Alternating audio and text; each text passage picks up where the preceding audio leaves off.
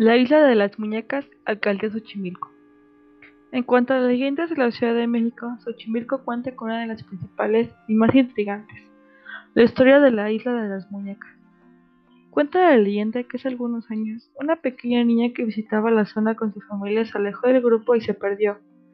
Tras algunas semanas de búsqueda, un hombre que se dedicaba a cuidar una pequeña isla en el centro del lago se encontraba realizando sus labores diarias cuando encontró flotando el cuerpo de la menor. A su lado se encontraba una muñeca de plástico.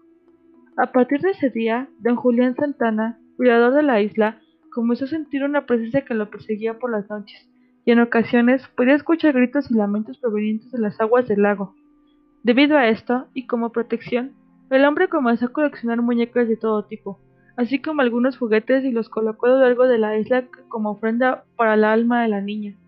Debido al paso del tiempo y las condiciones climatológicas, Muchas muñecas han perdido su color y han tomado un aspecto aterrorizante, situación que trae año con año a muchos turistas que desean presenciar esta leyenda de primera mano.